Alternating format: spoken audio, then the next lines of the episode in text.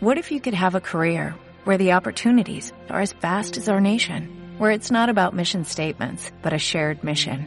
At U.S. Customs and Border Protection, we go beyond to protect more than borders, from ship to shore, air to ground, cities to local communities. CBP agents and officers are keeping people safe. Join U.S. Customs and Border Protection and go beyond for something far greater than yourself. Learn more at cbp.gov/careers.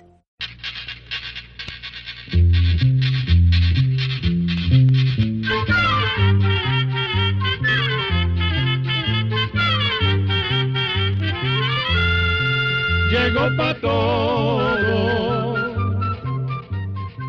llegó la escuela, llegó la escuela, llegó por radio.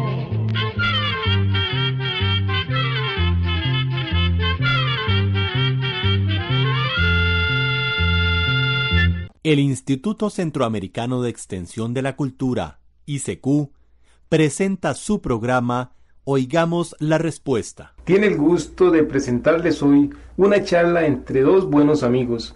Ellos son don Alberto González y don Francisco Rojas. Escuchemos. Buenas tardes, don Alberto. ¿Cómo está?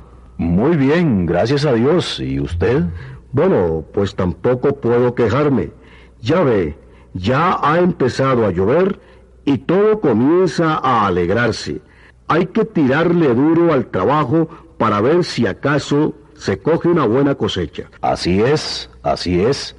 Y dígame, don Francisco, ¿a qué debo el honor de su visita? Porque caramba, hacía días que no se daba una vuelta por aquí. Bueno, es que figúrese que he estado muy ocupado con los muchachos arreglando unas cercas que estaban muy malas y también picando un poco de leña para el gasto del invierno. Pero se me presentó ayer una idea en la cabeza. ¿Recuerda usted aquel pedacillo de terreno que está pegando con el cafetal de don Julián? Sí, cómo no. Lindo terreno ese. Pues bien, he estado pensando sembrarle maní este año. Pues me parece muy buena idea. Por eso fue que le dije a los muchachos, mañana voy a sacar el rato para ir a decirle a don Alberto esto. Con eso lo saludo y también aprendo tantas de esas cosas que él sabe y que con tanto gusto le explica a uno.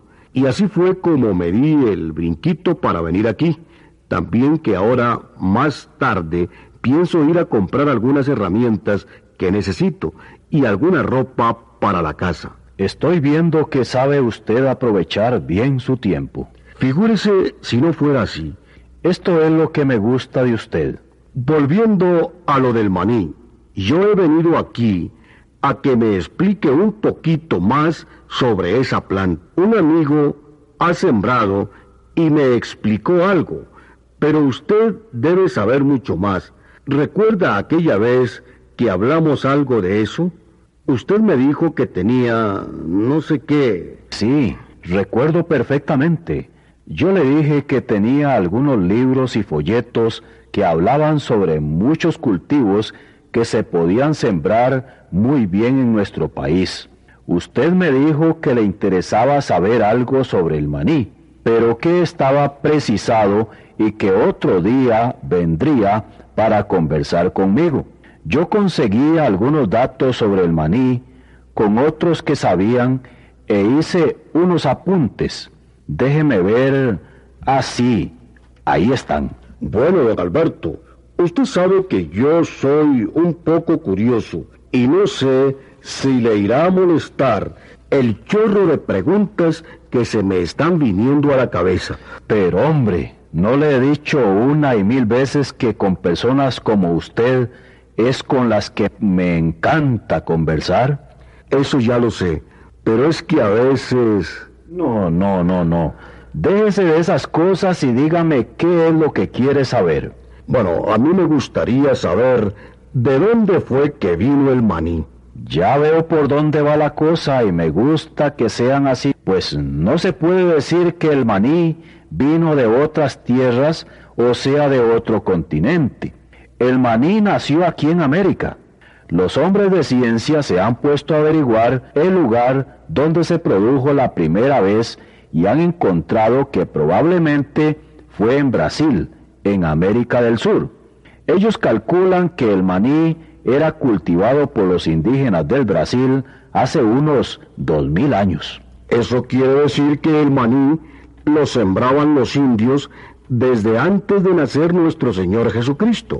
Exactamente. Pero también esos científicos encontraron que había unas 15 especies silvestres que crecen en parte de Brasil y Paraguay, en el Uruguay y en parte de la Argentina. Lo más probable es que los indios de aquellos tiempos comieran los frutos de alguna de esas especies y un día de tantos a alguno de ellos se le ocurrió sembrar una de las semillas en el lugar donde vivía y así nació la primera mata de maní cultivada. Todavía hoy día los indios del Brasil cultivan el maní y lo comen crudo, que es como alimenta más. No se sabe quién fue el que inventó tostarlo. En esa nueva forma de comerlo, el maní es más delicioso, ¿no le parece? ¿y a quién no? Ah, cómo recuerdo en este momento a mi padre. Siempre tenía él la costumbre, cuando iba a la ciudad, de traer un gran puño de maní para repartirlo a todos los chiquillos en casa. Viera usted los alborotos que armábamos por las benditas casas de maní, como les decíamos. Dios lo tenga en su gloria. Perdone usted, don Alberto, pero es que uno no lo puede evitar. No hay de qué perdonar. Yo comprendo muy bien, llena de atención y satisfacción su actitud. ¿Y cómo pasó el maní a otras partes? ¿Cómo llegó aquí a la América Central? No se sabe con exactitud cómo sucedió eso, pero se cree que del Brasil pasó la planta del maní al Perú y que luego se fue extendiendo su cultivo hasta México, donde se le conoce con el nombre de cacahuate. Eso sucedió antes del descubrimiento de América por los españoles. Estos españoles se llevaron muchas plantas o semillas de los cultivos de los indios para probarlos en sus tierras, pero el maní lo llevaron primero al continente de África, a zonas de clima semejantes a las que tenemos aquí. De eso hará 300 años. En los Estados Unidos, a pesar de ser país vecino de México, no conocían el maní y las primeras semillas que llegaron a los Estados Unidos las llevaron los comerciantes de esclavos hace por ahí de 200 años. ¿Y quiénes fueron los comerciantes de esclavos? Los comerciantes de esclavos fueron los que trajeron a los africanos prisioneros para venderlos como esclavos aquí en América. Parece mentira, pero el maní no pasó de México a lo que hoy en día es el territorio de Estados Unidos sino que fue llevado de América al África y de allí volvió a pasar el mar y llegó a Estados Unidos. Hace 100 años se cultivaba solamente en el estado de Virginia, pero luego se extendió por gran parte del territorio. Bueno, ahora que usted me ha dicho todo eso sobre la historia del maní, yo quisiera preguntarle en qué países del mundo se cultiva y cuál es el país que produce más. El maní es una planta que se adapta con facilidad a cualquier clima cálido donde el suelo sea suave y arenoso. Puede decirse que se da en todos los países del mundo, menos en aquellos que tienen un clima muy frío. ¿Y a qué se debe que el maní se haya extendido tanto por todo el mundo? Eso se debe, como ya le dije, a que el maní es una planta que puede cultivarse perfectamente en una cantidad enorme de países, pero principalmente a que el maní es una de las plantas más alimenticias y más útiles que ha conocido la humanidad. Desgraciadamente, todavía en muchos países no se le ha sabido dar el valor que tiene. Pero ¿cómo es eso, don Alberto? Yo creía que el maní era una mata que se sembraba así, así como cualquier otra, es decir, por un lujo, por tener algo distinto en que ocuparse uno. De ninguna manera. Casi todos nosotros creemos que las plantitas tan humildes del maní sirve únicamente para comer los granos tostados o en cajetas y confites. Así es como nosotros estamos acostumbrados a conocer el maní, pero la mayoría no sabe que el hombre ha logrado sacar de esa planta más de 200 productos útiles. Más de 200 productos útiles. ¿Cómo es posible eso? En todos los países del mundo hay científicos que están y que estudian y se esfuerzan por conocer cada día mejor las cosas que Dios nos ha dado. Así, por ejemplo, por estudios hechos, han llegado a conocer que del maní se pueden sacar todos esos productos. Ahora sí que me ha interesado usted más por saber. Ve, por algo le decía yo a los muchachos que iba a venir donde usted. Y dígame, don Alberto, ¿qué cosas se pueden sacar del maní? Bueno, pues vamos a hablar sobre algunas de las cosas que se sacan del maní. Tenemos la manteca o mantequilla de maní. Este es un producto de primera calidad ya que es muy alimenticia. Hace unos 60 años se comenzó a usar esa mantequilla como alimento para personas enfermas. Hoy día en países como Estados Unidos, la mayor cantidad del maní cosechado se transforma en ese valioso alimento. La mayor parte de esa mantequilla que se consume en los hogares como si fuera mantequilla de leche, ya que es más barata. Otra gran cantidad de ella se usa en los negocios que venden sándwiches, también en galletas, dulces y chocolates. A las grandes fábricas de los países industrializados llegan cantidades enormes de maní. Se le quita la cáscara dura y la suave y también el corazón o germen. Una vez hecho eso, el maní se tuesta un poco y se sala, pasando luego a las máquinas que lo muelen y lo van transformando en mantequilla. Los frascos para envasarla vienen por una enorme correa que va dando vueltas. La mantequilla va cayendo en cada frasco hasta llenarlo. Después pasa otra máquina que lo tapa y lo rotula. Así queda lista para empacar y mandar al mercado. Sin embargo, son muchísimas las personas que no conocen esa mantequilla, pero poco a poco su uso va siendo más popular. Otro producto es el aceite de maní. También para fabricar este aceite se usan enormes cantidades de la producción de maní.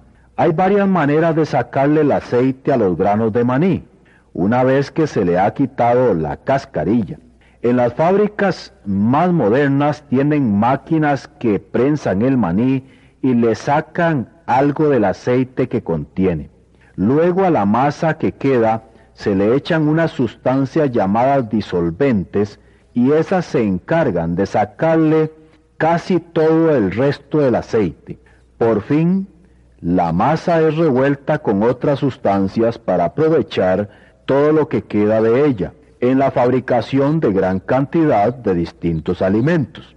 El aceite tiene una enorme cantidad de usos, entre ellos tenemos que sirve para cocinar, hacer ensaladas y salsas, y por su finura se usa para preparar muchos productos alimenticios que van a ser enlatados, como por ejemplo las sardinas. También de este aceite se hacen mantecas vegetales, margarinas, jabones de tocador y grasas para aceitar máquinas finas. Además del maní, se prepara un producto que se puede tomar como café. Se hacen cremas para embellecer el rostro, unos 17 colorantes para maderas, varios colorantes para telas y figúrese usted que se saca hasta betún para zapatos. Pero, ¿cómo es posible que se haga todo eso? Esto lo hacen posible, como ya le dije, los hombres de ciencia y muchos otros hombres que se preocupan por aprovechar mejor los frutos de nuestra tierra para bienestar de todos. ¿Y qué otras cosas se hacen con el maní? Como le decía, llegan a 200 las cosas que se pueden hacer con esa planta. El grano de maní puede tostarse y hacer con él una harina que, revuelta con harina de trigo, sirve para hacer panes, bizcochos y pasteles de un gran valor alimenticio y muy buen sabor. También el grano se puede vender tostado, salado, garapiñado, en cajetas y en una enorme cantidad de formas más. En algunas fábricas de aceite de maní, el resto, o sea, la masa que queda al final, se transforma en una especie de galletas muy alimenticias para el ganado, cerdos, gallinas y pollos para engorde. Los corazones y las cascarillas del maní pueden venderse también como alimento para el ganado, para sacarles el aceite que tienen o para hacer jabón. Las cáscaras gruesas se pueden dar al ganado como alimento. Las hojas de la planta son también muy valiosas para el engorde de ganado. Las cáscaras también se usan en las fábricas para quemarlas, pues tres quintales de ellas dan tanto calor como un quintal de carbón. Lo mismo pueden usarse como abono en la fabricación de dinamita para hacer linóleos y telas para limpiar pisos, para hacer cartón, revueltas con periódicos viejos y para hacer tapones de botellas como el corcho. Como usted puede ver, del maní todo se aprovecha. Ya yo le he repetido mucho el valor alimenticio que tiene el maní, pero quiero darle unos datos más exactos para que usted se imagine mejor. Figúrese que la carne puede perfectamente cambiarse por el maní en la comida. Esto es así debido a que una libra de granos de maní tiene más proteínas que una libra de lomo. Las proteínas son sustancias muy importantes porque forman parte de todas las células de nuestro cuerpo. Además de proteínas, tiene más azúcares y almidón que una libra de papas y casi tanta grasa como una libra de mantequilla. Los azúcares, almidones y grasas son muy necesarios para darnos la energía o la fuerza que debemos usar en todos nuestros trabajos diarios. Caramba, ¿quién se iba a imaginar que el maní sirviera para tantas cosas y que fuera tan alimenticio? Pues así es. Don Alberto, ¿podría usted sacarme de una duda que tengo? Con mucho gusto, si puedo. Vea, es que yo he visto matas de maní, pero de pasada, y no me puedo explicar bien cómo es que el maní nace en la tierra. Pues precisamente esa duda que usted tiene la tienen muchas otras personas, y yo mismo la tuve mucho tiempo hasta que estudiando y estudiando vine a darme cuenta cómo era la cosa. El maní es una planta muy curiosa, es familia de los frijoles, pero en lugar de madurar las vainas fuera de la tierra, las mete en el suelo para que allí sazonen. ¿Cómo es eso? Vea, cuando la planta de maní florece, el polen fecunda las flores y ellas se marchitan y caen. Quedan los tallitos que sostenían a las flores y las vainas muy pequeñitas. Esos tallitos se alargan cada vez más y finalmente se inclinan y empujan las pequeñas vainas hacia dentro de la tierra. Ahí dentro quedan las vainas ocultas y a salvo. Poco a poco van madurando hasta que llega la hora de desenterrarlas para aprovechar los sabrosos granos que tienen almacenados. Pues vea usted lo que es no saber uno. Se pueden encontrar dos clases distintas de matas de maní. Una de esas crece en forma de enredadera por el suelo, la otra crece recta hacia arriba y alcanza unas 10 o 15 pulgadas. Las flores son amarillas, pero solo las de abajo pegan fruto. Las de arriba son estériles. El maní crece mejor en aquellos lugares donde el suelo se puede tener bien suelto. Por eso es recomendable sembrarlo en terrenos suaves y que hayan sido arados antes. Debe preocuparse que las hormigas no lleguen a los sembrados porque les gusta mucho robarse los granos. El suelo para sembrar la semilla debe arreglarse en una forma parecida a las eras de sembrar frijoles. La semilla se siembra siempre con la cascarita delgada. Esto se hace en hileras separadas una de otra unos 25 a 30 pulgadas. Cada semilla debe sembrarse a unas 12 pulgadas de la otra y a la profundidad de una pulgada. Los meses para siembra son mayo o junio y se recoge en el verano, que es cuando las plantas van cogiendo un color amarillento. La plantación de maní debe tenerse con la tierra floja y sin ninguna clase de hierbas hasta que las plantas tengan tamaño suficiente para cubrir todo el terreno. Llegado el tiempo, el maní se arranca con raíces y vainas y se puede poner en las mismas hileras durante unas dos semanas o más.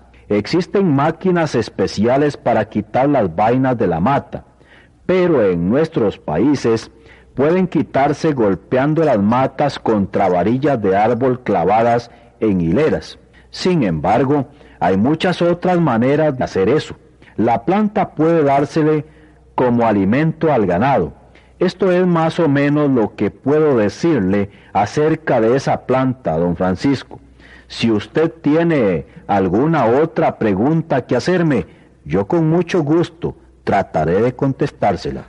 No, no, don Alberto. Creo que con esto es suficiente. En esta forma ya yo puedo comprender mejor el gran valor que tiene esa planta de maní y la cultivaré con mucho más cariño. Así me gusta, don Francisco. Y para que usted tenga mayor éxito en el cultivo, le voy a regalar este folleto con ilustraciones. Ay, no sabe cuánto se lo agradezco. Y cómo se pondrán de contentos los muchachos cuando yo les cuente muchas de las cosas que he aprendido hoy. Ah, y también voy a ver si me compro por ahí una buena bolsa de maní para llevarles. Mm, bueno, don Alberto, perdone que haya venido a interrumpirlo tanto. De ninguna manera. Para mí ha sido un placer charlar con usted este rato. Así es que, buenas tardes, mucha suerte y saludos a su familia. Buenas tardes, don Alberto. Control 133. Así llegamos a un programa más de Oigamos la Respuesta.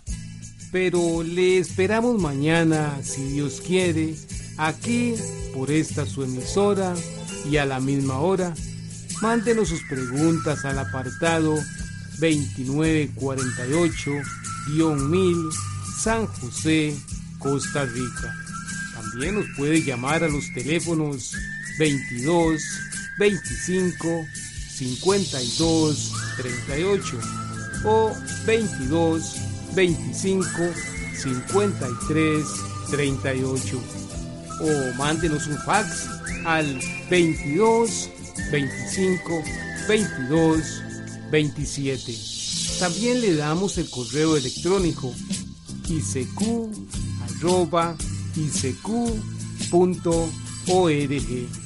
Celo de letreo icecu.org.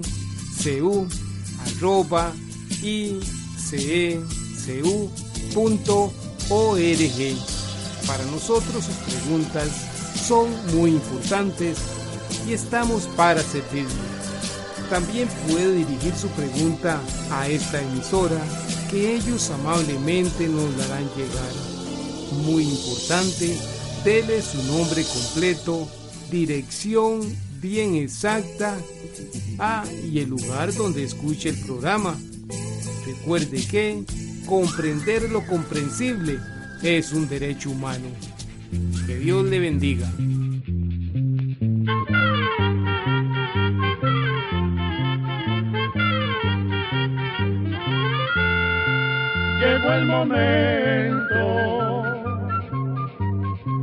De despedirnos